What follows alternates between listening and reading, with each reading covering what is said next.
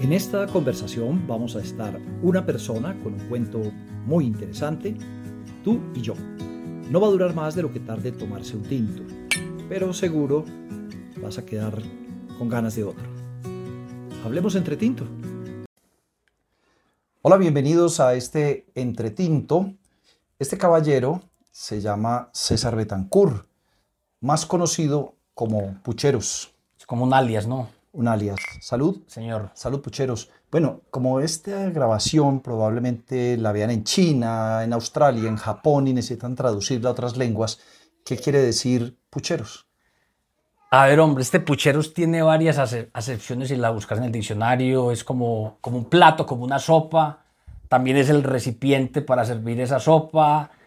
También es como, como una morisqueta, como una, digamos, una breve gesticulación facial. Y esa es la acepción mía. Yo empecé en el mundo de la trova. Yo lo hacía cuando, cuando tenía 14 años y lo hice como hasta los 35. Y en este mundo de la trova es como muy común que a los que las hacen los reconozcan como por un apelativo, por un nombre de combate, como en el mundo del toreo ahí, que, que, no es el nombre, sino que lo acompañan ahí de un seudónimo, y me pusieron pucheros, y eso hermano fue cuando tenía 15 años, imagínate. Lo pusieron. Me puso el apodo de un man que es un folclorista de Antioquia que se llama Mario Tierra, un man que es muy conocido. ¿Pero tenía algo que ver con esa gesticulación sí, o algo? porque yo era muy, muy niño y me decían, pues son cosas involuntarias, cosas que uno no, no, no nota ni es consciente de ellas, al subir al escenario como que yo me asustaba mucho y de los nervios gesticulaba y hacía morisquetas y pucheros y así, y así me quedé. Bueno, y en su trinos, en sus trinos, en X, que antes era, era Twitter, usted se firma yo puchero, ¿cierto? Sí, señor. Es que de pronto habrá muchos pucheros que tienen que marcarse usted ahí como yo, Claudio. No, porque, porque todo el mundo me dice pucheros, hermano, todo el mundo. Entonces, pues igual eso me lo abrió hace como 12 años Gonzalo Valderrama, el, comediante, y yo creo que el Pucheros, que era el que me debió haber puesto, ya estaba. Bueno, es, para salir eh, ya de ese tiempo de, la trova que usted ya de la que se ha ido alejando de alguna manera como productor de trova, pero no, no del todo, eh, en pocas palabras, para quienes no sabemos de eso, la trova paisa, ¿cómo se definiría? Hombre, eso es una manera de, comunicar, es una manera de conversar y, cuando uno lo aprende a hacer, le sale tan fácil como, como conversar. Ya pues eh, en la calidad del trovador está el contenido, la calidad del contenido, la argumentación, la trova suele ser muy picaresca, la, la trova suele ser mamagallística, también sirve para hacer crítica social, para ser muy contestataria, a veces para ser muy picante, a veces algunos un poco vulgar también. Y a mí me sirvió mucho para lo que hago, no creas, porque, porque la trova es improvisar, es resolver rápido, es crear rápido, argumentar rápido y a veces en televisión toca eso. Y ahora vamos, a lo, eh, ahora vamos a ir a lo que hace, pero antes técnicamente, eh, es, la trova es para uno que, que, no sabe de esto, es hacer rimar dos versos o hay algo más ahí. Hay muchas maneras de improvisar, pero la trova, trova, como, como la tradicional antioqueña, eh, la que se hace en los festivales, es de cuatro versos. Eh, como por ejemplo yo decir que no me ponga a trobar Dario Fernando Patiño. Eso era lo que yo hacía justo cuando estaba niño. Esa es una trova, cantada, en fin. Ah, bueno. Y ahora... Improvisada, pues. O sea, la gracia de eso es que es, que es improvisada. Yo estuve tratando de preparar unas trovas para preguntarle en trova. No lo logré. No, siquiera. No. La particularidad de la trova es esa, hermano. Es improvisada y, y la gente que la hace muy bien argumenta muy bien. O sea, los trovadores buenos, eh, como decimos en Medellín, te descrestan mucho, descrestan mucho por la manera en que pueden comunicar, en que pueden decir y con la velocidad con que lo pueden hacer. Pucheros, y después de esa, de esa experiencia en la trova, ¿ya se vuelve usted, se transforma usted en un libretista, en un guionista? Sí, hermano, y eso fue sin, sin buscarlo. Yo, yo gané muy rápido los festivales muy importantes de Medellín. Yo, yo entré a los festivales nacionales y los gané, entonces me, me, volví un poco famoso pues en ese círculo de la trova. Y por esa época, te estoy hablando de 1984-85, alguien que vos conocés que se llama Crisanto Vargas Vargasville, junto con otro amigo que ya murió, que se llamaba Diego Duque, empezaron a hacer un programa en Caracol, Medellín, el manicomio de Vargasville. Pero eso era una vaina, eso era cada semana, era como muy folclórico y esto se fue volviendo importantísimo y ya fue todos los días en Radio Reloj y después en un año ya no era local, sino que era en la básica de, de, Caracol, en el horario del humor, que era la una y media, por donde pasaron las aventuras de Montecristo, Ever Castro, eh, los tolimenses. Hermano, ya no solamente era un programa de radio, sino que la gente lo reclamaba como un show, como un espectáculo en vivo. Ah, nosotros queremos ver esos locos que hacen el programa de la una y media.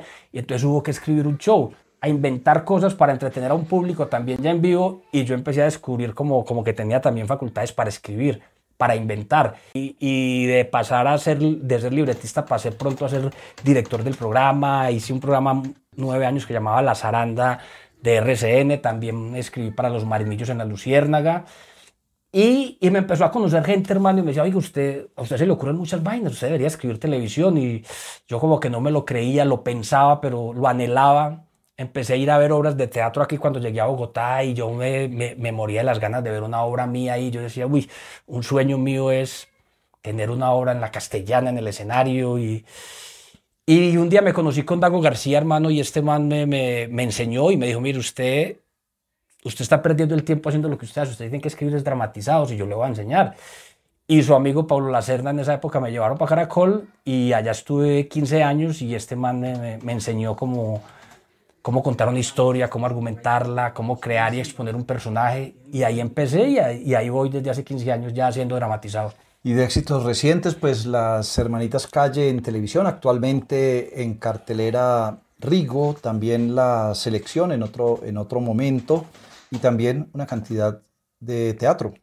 Teatro musical también ahora con, con Cepeda. Sí, he hecho mucho teatro, he hecho mucho, mucho teatro, sí, una comedia musical que se llama Cepeda en Tablas, que la hacemos con Dago García y con, y con Andrés Cepeda y ya lleva tres versiones porque es bastante exitosa.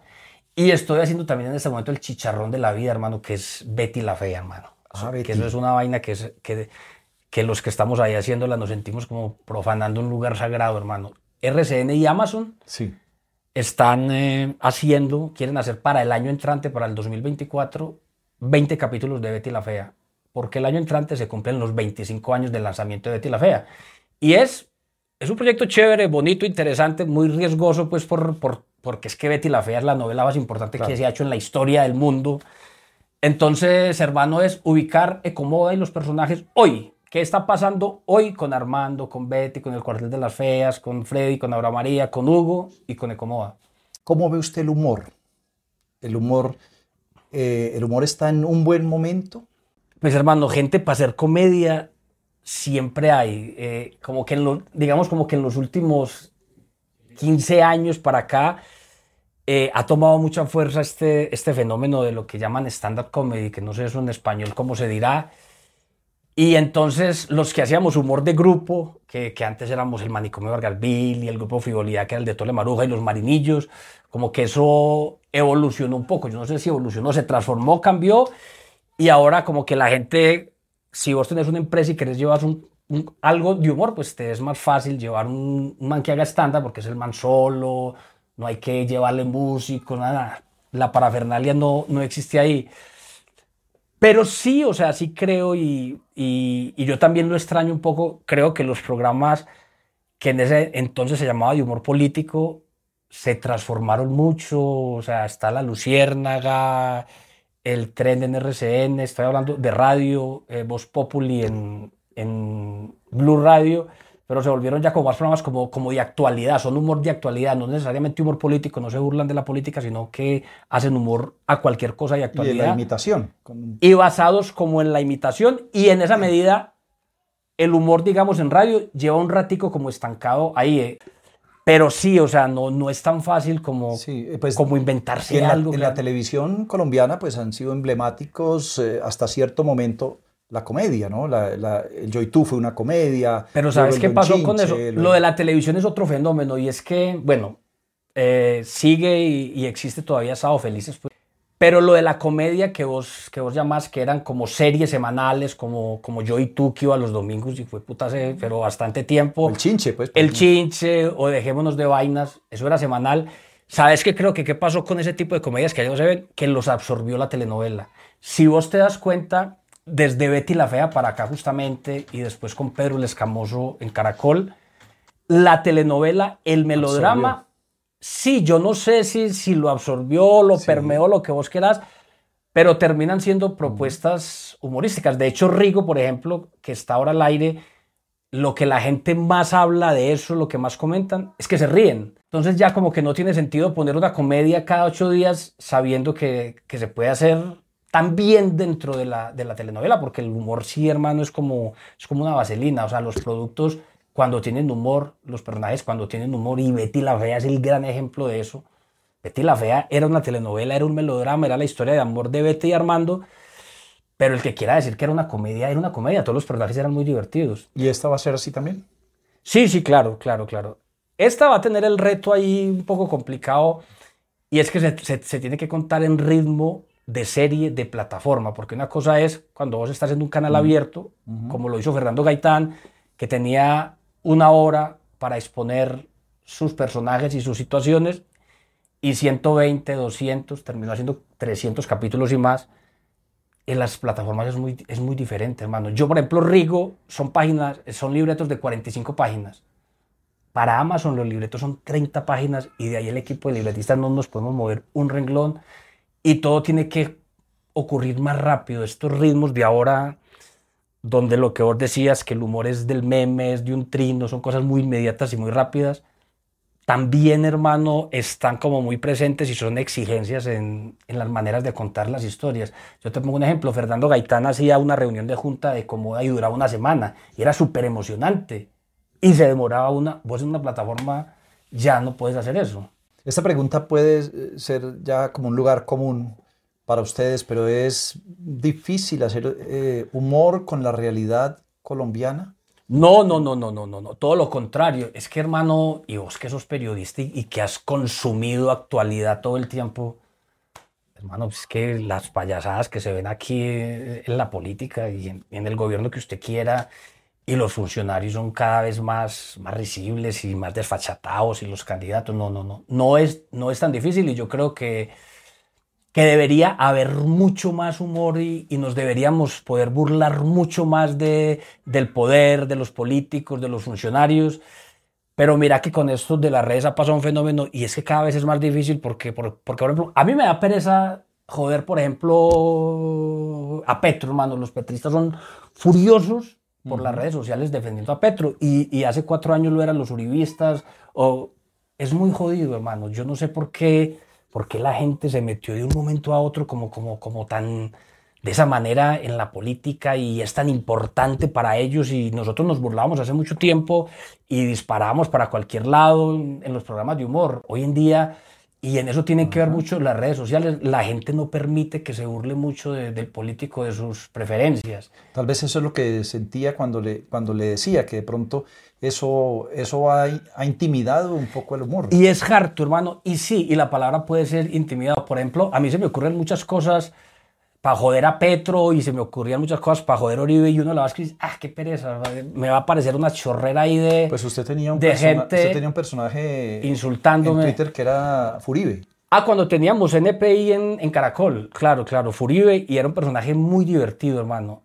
Lo dejé de hacer en el momento en que en que me pareció como, como una imagen muy divertida de, de, de, de, un señor que a mí no me parece tan divertido. Yo, ah, pero es que este man lo están tomando como una imagen muy chévere de, Uribe y yo no quiero pues ahí como, como ser eh, asesor de imagen y no, no para nada.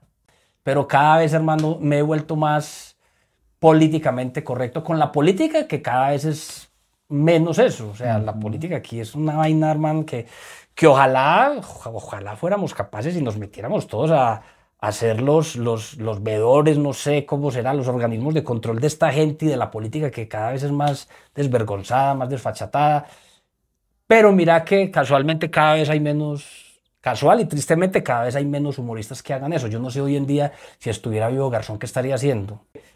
Muchos humoristas que se burlaban antes de un lado, ahora están del otro y ya son partidarios de ese lado, entonces ya no, ya no hacen humor con eso, ya no se meten con este y escogen sí me parece que hacen falta humoristas y que así deberían ser todos, que disparen por igual para todas partes. Sí. En ese mundo creativo suyo ha, incluido la posibilidad también de, de, un drama, del drama-drama completamente. ¿De escribir drama? Sí. No, yo lo he hecho, mentiras. un drama, drama no lo he hecho. Y porque es que siempre se me sale el humor. De hecho, escribí una obra, por ahí está el, el afiche, con César Mora, que se llama El Puesto, que es el drama de un jubilado, que es un señor que lleva 42 años en la misma oficina, pero no se quiere ir. O sea, y ya se jubiló, ya cumplió la etapa de, de, de, de irse, pero él no quiere que, que, el sistema pensional tome una decisión por su futuro. Él dice, pero es que yo estoy bien y se siente bien y está bien, pero no se quiere ir. Y yo quería que eso fuera un drama y de hecho hay gente que, que a veces llora con ese personaje que hace César porque lo hace impecablemente, pero también se ríen. O sea, ha, no he hecho nunca, nunca una cosa que sea drama, drama, no, ni, ni siquiera en televisión. La historia de Rico, por ejemplo, es una historia que vos podés contar desde el drama o desde la tragedia, porque la vida de Rigo ha sido dramática y trágica también. Sí. Pero dado el espíritu del personaje, pues se toma la decisión de hacerlo como con tono de comedia y la gente lo agradece mucho, hermano. Bueno, pues eh, aquí hemos hecho un, una rápida aproximación a este trabajo maravilloso y prolífico de pucheros. Eh, bueno, Antioquia es una tierra de, de humoristas a por mil, ¿sí? Sí, a ver, entre, entre quiénes escogería usted, Cosiaca, Montecristo, Pucheros, Rigo, Tola o Vargasville. Pero vos, ¿por qué sabes de Cosiaca? Porque no, pero, no, pero mire, mire que me rimó. Pero vos paisa no sos. Pues del Quindío sí me recibe. ah, no, no, no, no, si sos del Quindío. no, sí, porque sí es que a veces los antioqueños no reciben a los quindianos. eh. Pero mira Nosotros somos que- quindianos, somos antioqueños por ancestro. No, ah, no, no, no. No, y Cosiaca sí trasegó por allá también. Mira que a veces hablan mucho del humor paisa, como, como si fuéramos todos haciendo el mismo tipo de humor. No, hay muchos humoristas de esa región, pero todos entre sí hacen un humor muy diferente. Si vos ves el humor que hace Tola y Maruja comparado con el de Vargasville, Vargasville con el que hacían los marinillos, los marinillos con el que hace el águila descalza, el águila descalza la comparás con, con eh, Luz Amparo Álvarez, Luz Amparo Álvarez con Loquillo, Loquillo con Suso, y todos entre sí hacen humores, tipos de humor muy, muy, muy diferentes. Pero me estás preguntando como por mis preferidos o qué? No, estaba era haciendo un intento de rima, a ver si me, si me contrataba, si me daba trabajo en algo. Ah, pero ¿cómo era? Repetímela, repetímela No, porque más te la o menos, tomé. que, pero es que se me quedó el verso cojo. ¿Cómo era? Como que Antioquia es una tierra de humoristas a por mil. Mm. Eh, ¿Cuál, esto no, obviamente el cantado no funciona, pero cuál elige entre Cosiaca, Montecristo, Tola, Pucheros, Rigo, Vargasville? Ahí metí a Rigo. Me la pone complicada si le debo escoger uno. Como todos son amigos, no me quedo con ninguno. Pero mentiras, no, me gustan mucho. Mire, casualmente estoy estudiando con, con Sergio Valencia, el primer Maruja de Toli Sí. Maruja, la vida de Cosiaca. Porque queremos hacer la vida de Cosiaca por Teleantioquia. Queremos hacer una serie que se llame Cosiaca y ya tenemos la mitad de los libretos escritos. Eh, Cosiaca sería el, el actor Santiago Alarcón. eh, el director sería Luis Alberto Restrepo Peto, que es uno de los mejores eh, eh, directores de este país. Yo hice con él las hermanitas calles y la selección.